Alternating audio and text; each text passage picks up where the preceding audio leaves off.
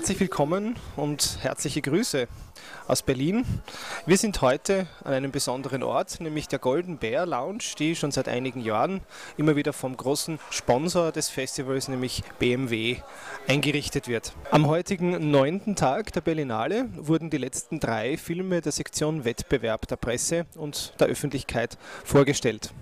Der erste Film am Morgen war der Film aus Südkorea, Nobody's Daughter, Hey One, eine Liebesgeschichte der etwas schwierigen Art, sowohl inhaltlich als auch von der Machart, mit einigen guten Ansätzen, ähm, die mich aber insgesamt nicht besonders vom Hocker gerissen hat.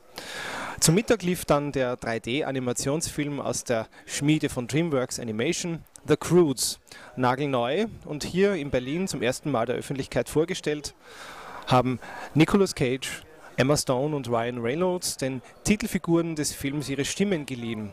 Und Emma Stone und Nicolas Cage sind auch heute hier beim Festival zu Gast.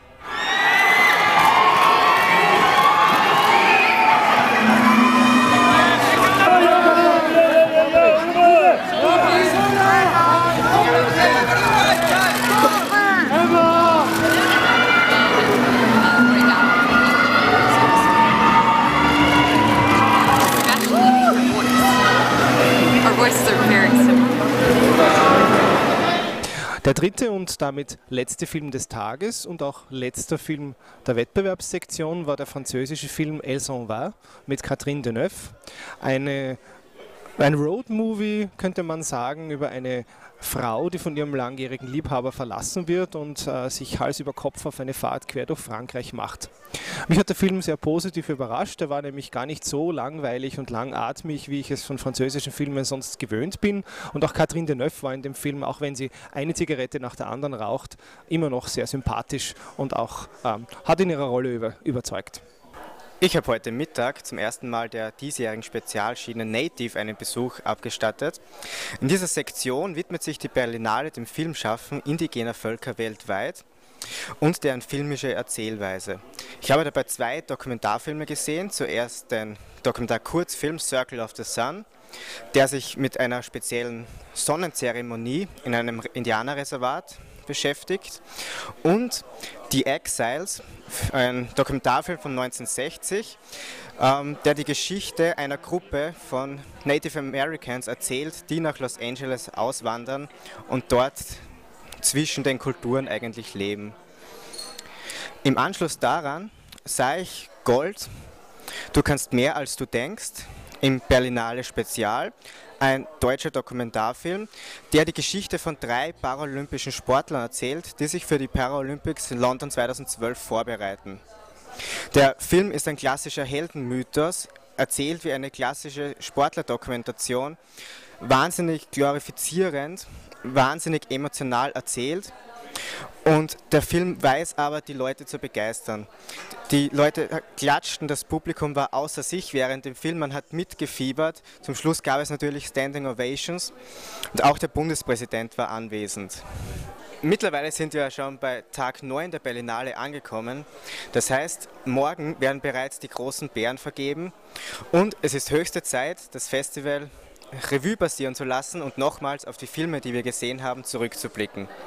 Wir haben viel Gutes gesehen, einiges Mittelmäßiges und auch ein paar schlechte Filme waren dabei. Im Großen und Ganzen war ich aber, also vor allem mit meinem Panorama-Programm, recht zufrieden.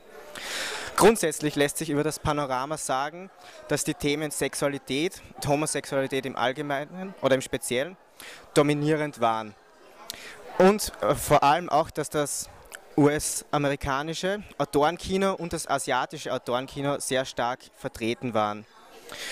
Besonders hervorheben möchte ich an dieser Stelle nochmal die Filme Loveless, Francis Hay aus den USA oder auch den europäischen The Broken Circle Breakdown sowie auch den indonesischen Something in the Way oder den koreanischen White Knight, die mich allesamt sehr überzeugt haben, aber stilistisch grundsätzlich verschieden waren. Und genau diese, Unterschied, diese Unterschiede in Stil und Erzählweisen ist es, was das Panoramaprogramm letztendlich ausgezeichnet hat.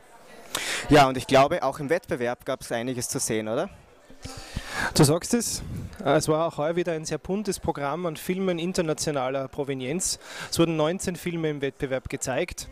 Ein sich durch alle Filme bei aller Verschiedenheit der Stile und der äh, Konzeption und ihrer Herkunft durchziehendes Thema war das Thema Glück. Menschen, die das Glück suchen, das Glück verloren haben, es wiederfinden möchten und auf unterschiedliche Weise dieses Ziel verfolgen. Besondere Favoriten gibt es in diesem Jahr sowohl unter den Gesamtkritikern und auch der versammelten Presse äh, bei den Filmen Gloria besonders die Hauptdarstellerin Paulina Garcia. Die hat äh, bei der Pressevorführung äh, tosenden Applaus bekommen. Es war ganz eine großartige Leistung. Es würde mich wirklich sehr wundern, wenn sie den Preis nicht bekommen würde. Es ist auch gut möglich, dass Gloria einen der anderen Preise, Regie zum Beispiel oder gar bester Film bekommt. Soweit würde ich mich aber nicht aus dem Fenster lehnen. Ein weiterer großer Favorit und Überraschungserfolg war der kasachische Film Harmony Lessons. Auch da ist der relativ junge Hauptdarsteller sehr, sehr positiv aufgefallen und wird als möglicher Favorit für einen der Preise, also für den Darstellerpreis, äh, gehandelt. Wir werden sehen, ob das eintrifft. Ulrich Seidel hat mit seinem Film Prinzip Hoffnung Österreich sehr gut im Wettbewerb vertreten und hat auch durchaus reelle Chancen, einen Preis zu bekommen.